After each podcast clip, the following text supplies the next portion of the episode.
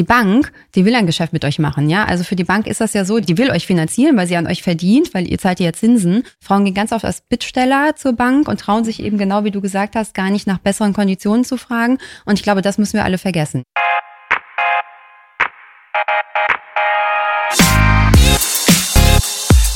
What the Finance? Kann ich überhaupt noch eine Immobilie kaufen? Und wenn ja, was muss ich alles beachten?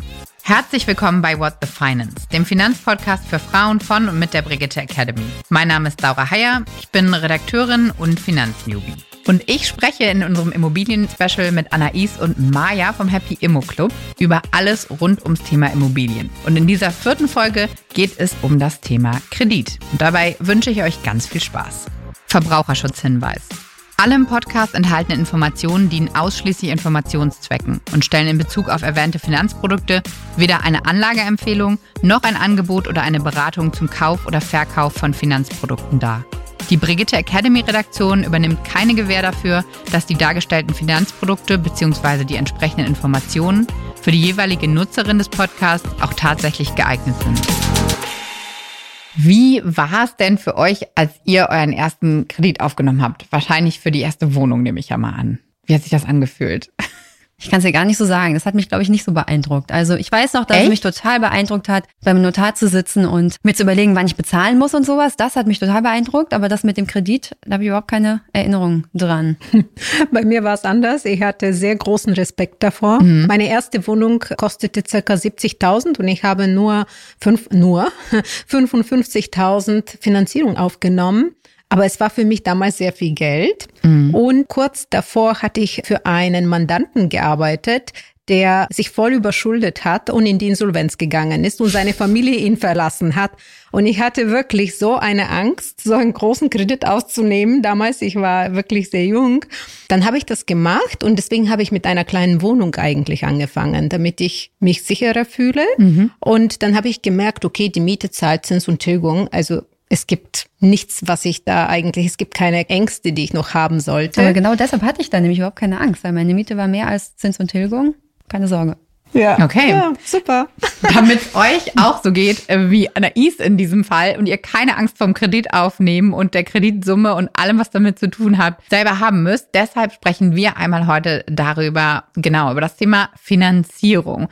Und vielleicht starten wir drei einfach mal mit dem Thema wann ist ein Kredit eigentlich sinnvoll? Also ich finde auch, ich habe so ein bisschen dieses Gefühl, immer wenn ich an Kredit denke, dass ja so unglaublich viel Geld ist und so irgendwie so ein gruseliges Gefühl, so viel Geld aufzunehmen. Aber es ist ja notwendig und auch hilfreich im Sinne vom Immobilienkauf. Ja, es ist total wichtig und ohne Kredit würde ich jetzt nie eine Immobilie kaufen, um ehrlich zu sein.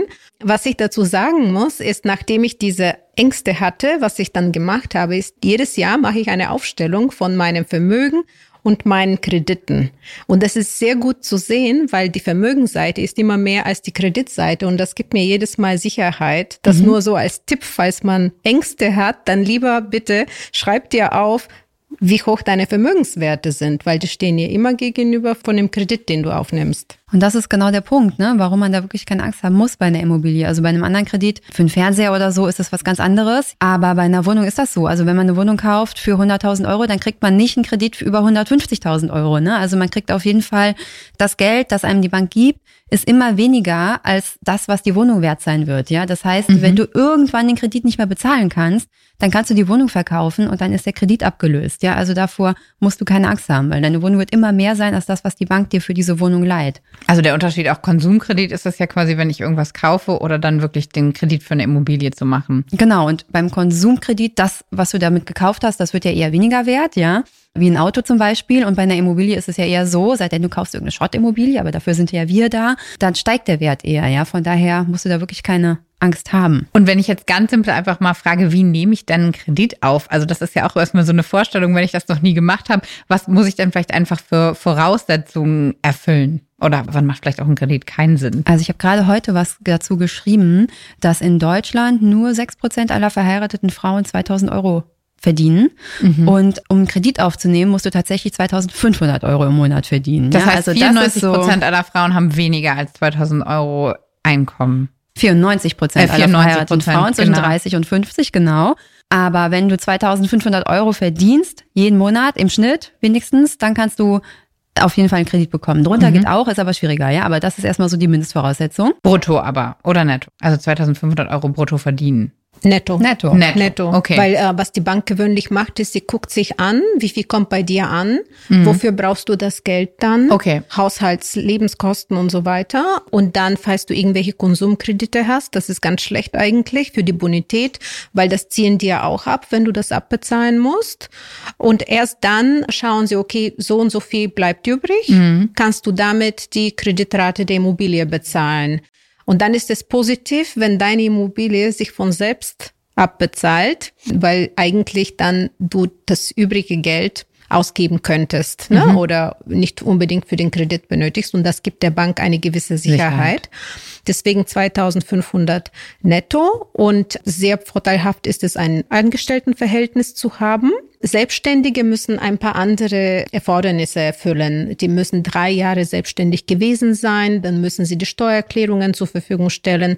Auch aus dem aktuellen Jahr müssen die die BWAs, betriebswirtschaftliche Auswertung zur Verfügung stellen. Also da ist es ein bisschen strenger, aber nicht unmöglich. Deswegen sollen selbstständige Frauen auf jeden Fall auch Immobilien kaufen, weil sie brauchen ja auch die Sicherheit zukünftig. Ganz ehrlich gesagt, das ist totaler Pain in the Ass für Selbstständige. Aber da gibt's, also ich würde sagen, das Wichtigste ist, dass man sich eine gute Finanzierungsberaterin sucht, die einem dabei hilft, ja. Und man muss wirklich gucken, wer das ist. Denn ich weiß, dass als ich ganz in meinem Studium oder Ende meines, meines Studiums, ich hatte meinen ersten Job, bin ich zu einem Finanzierungsberater gegangen und wollte wissen, wie viel könnte ich denn eigentlich finanzieren. Und der hat direkt nach meinem Mann gefragt. Ja, ich soll doch mal wieder mit meinem Freund Oh, herkommen. Und dann war ich so sauer. Also ich war nicht niedergeschlagen. Also es war jetzt nicht so, dass er mir jetzt da, der hat mich nicht klein geredet, aber ich war einfach so sauer, dass ich überhaupt keinen Bock mehr hatte auf das Thema Immobilien und habe erst mal zehn Jahre lang nicht mehr investiert.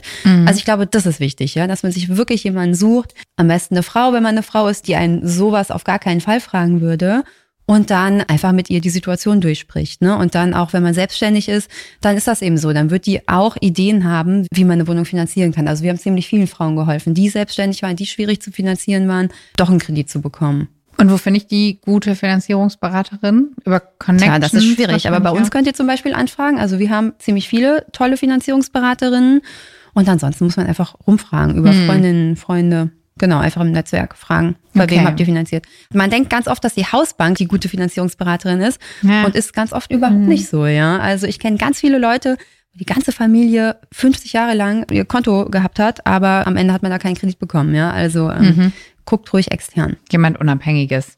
Eine Herausforderung ist auch das Alter. Also ab 60 ist es sehr, sehr schwierig, finanziert zu werden, fast unmöglich. Außer man wird kreativ und holt noch die Kinder mit rein in den Verträgen. Da gibt es schon Wege, haben wir auch schon mal hingekriegt. Aber auf jeden Fall, wenn die Frauen über 50 sind, sollten sie auf jeden Fall schauen, dass sie sich eine Immobilie kaufen, bevor sie 60 werden. Das Okay. ist eigentlich ganz, Und ganz warum gut. ist das so? Weil die Zeitspanne dann zum Abbezahlen schrumpft? Genau. Oder? Weil du nur Okay. fünf Jahre arbeitest. Genau, und dann zu wenig Zeit hast zum Abbezahlen. Okay. Was eigentlich total irrsinnig ist, weil auch eigentlich deine Bonität total unwichtig ist, sondern also Ja. die Bonität deiner Mieterin, die ist ja eigentlich wichtig, ne? weil wenn deine Wohnung vermietet ist und die Miete trägt eben Zins und Tilgung, dann ist ja viel wichtiger, dass die Mieterinnen nicht ihren Job verlieren. Ne? Und deine Ja. Bonität ist dabei eigentlich total egal, aber egal, das ist das, Und was Frauen die werden jetzt wie alt 84 Jahre, glaube ich, in Deutschland im Durchschnitt. Kann Da sein, ist ja. Dann sind dann ja noch 24 Jahre, aber Ja, aber dann müssten die es von ihrer Rente bezahlen, Ja, ne? Also stimmt. theoretisch so. Und das ist, glaube ich, die Idee dahinter. Genau, und die Bonität ist natürlich auch sehr wichtig, ne? dass du eine gute Schufa-Auskunft hast. Darauf schauen die Banken auf jeden Fall. Und dass du nicht so viele Konsumentenkredite hast, dass du nicht zu viele Kreditkarten hast. Also äh, da gucken sie schon auf solche Sachen.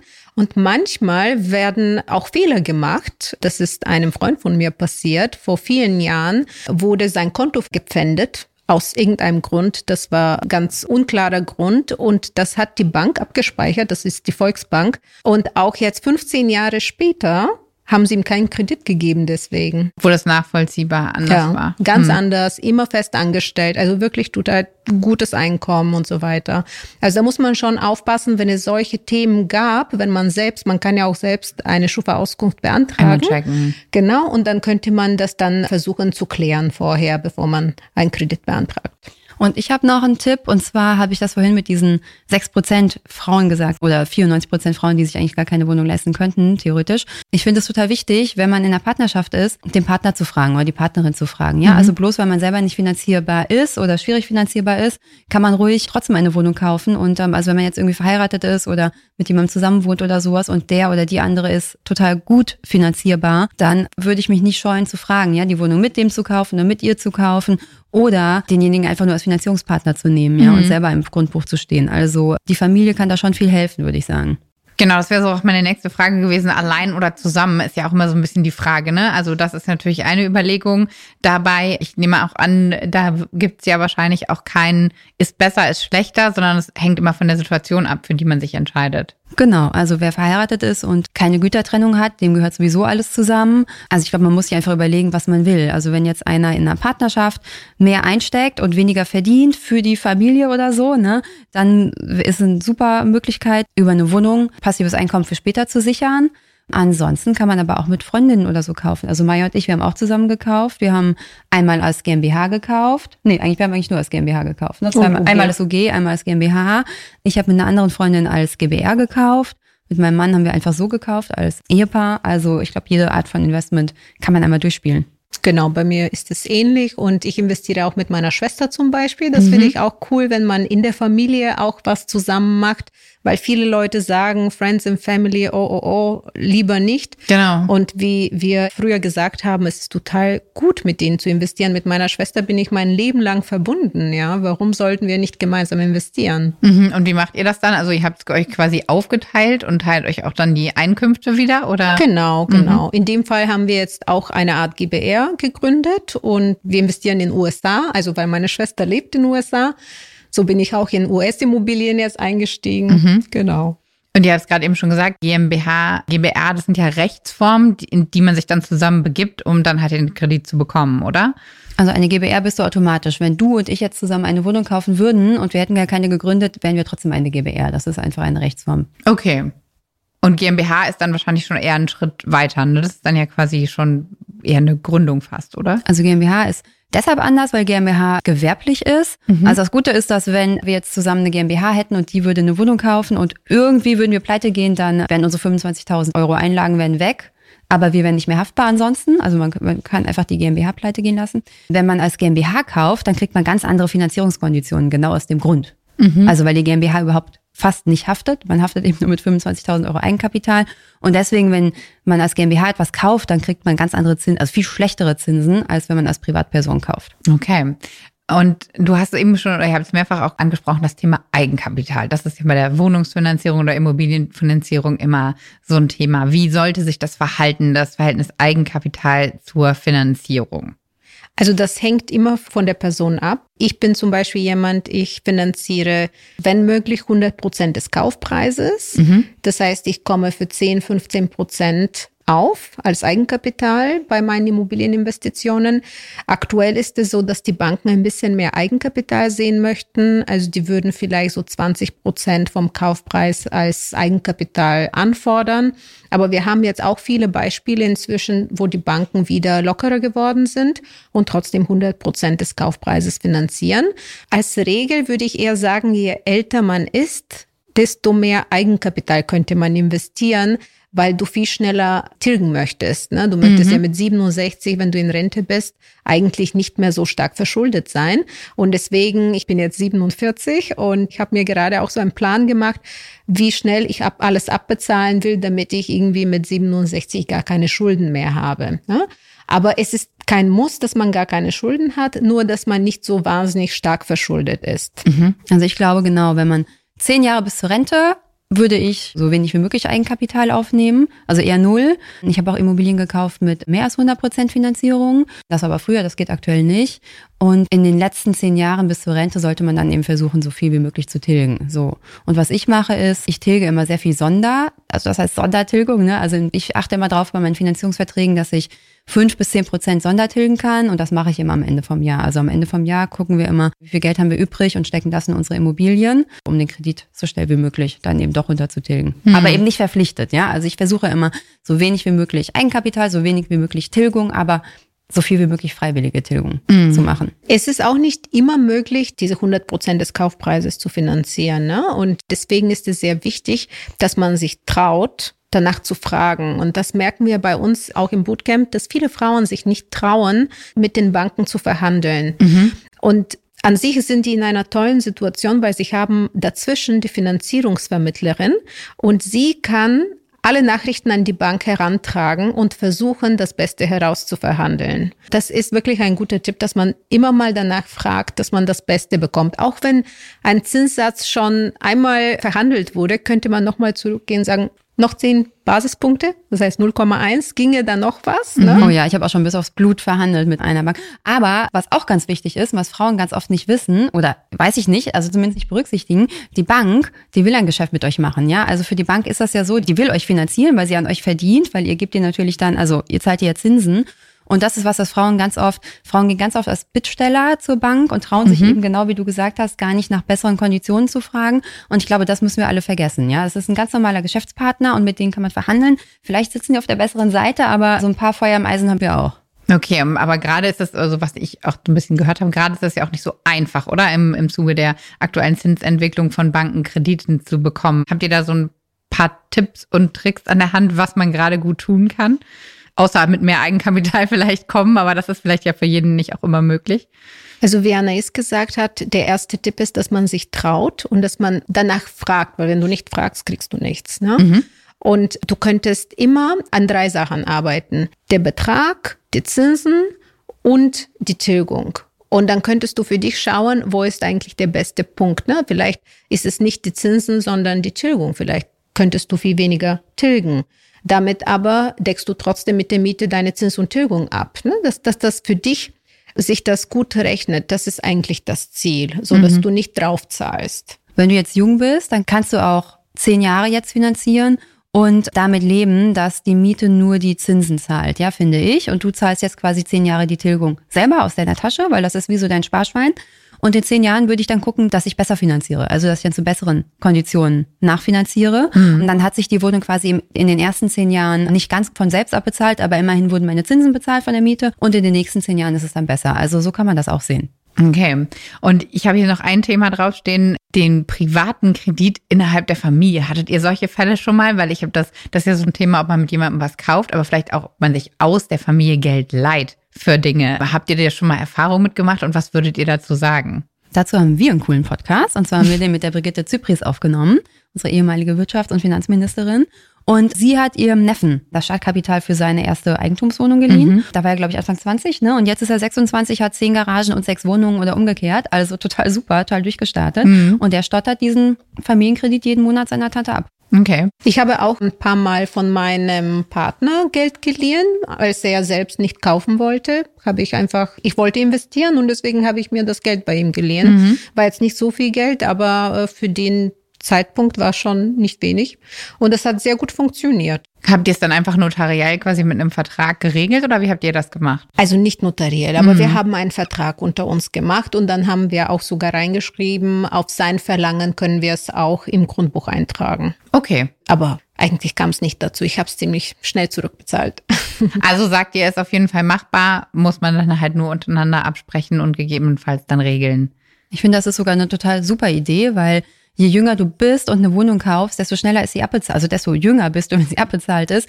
Also mit Anfang 20 hat natürlich niemand 10.000 oder 20.000 Euro Eigenkapital. Aber wenn man sich die irgendwo herleihen kann, dann ist es schon richtig, richtig gut. Mhm. Okay, dann nehmen wir das noch mit in das Thema Kredit. Habt ihr noch was, wo ihr sagen würdet, das muss in dem Kontext unbedingt noch besprochen oder gesagt werden? Nein, ich glaube, wir haben die wichtigsten Sachen auf jeden Fall heute besprochen. Okay, dann nehmen wir das jetzt einmal mit. Also auch hier einmal die ganze Sache durchdenken und ein bisschen durchrechnen. Und dann wird's auch was mit dem Kredit bei der Bank und dem Wohnungskauf dann im Anschluss. Wie das mit allen anderen Dingen zusammenkommt und was ihr dazu wissen müsst, das erfahrt ihr in den anderen Folgen zum Thema Immobilien. Schaut ihr euch gern hier auf unserem Channel an oder hört sie als Podcast überall da, wo es Podcasts gibt. Und damit würde ich sagen, bis ganz bald. Diese Folge ist eine Produktion der Brigitte Academy. Die Audioproduktion kommt von Dennis Krüger. Die Umsetzung lag bei Mandy Pad, Simon Prehm, Rashid Payam, Sarah Gutbrot, Christoph von Gülich und Kai Nüske. Das Grafikdesign kommt von Markus Schwager. Und bei der Konzeption und Umsetzung haben Sarah Wendelborn, Anne Kästner, Cindy Pusch, Hanna Griesenberg, Marie Schümann und Robin Aldag unterstützt. Und ich bin Laura Heyer, eure Hostin. Bis bald.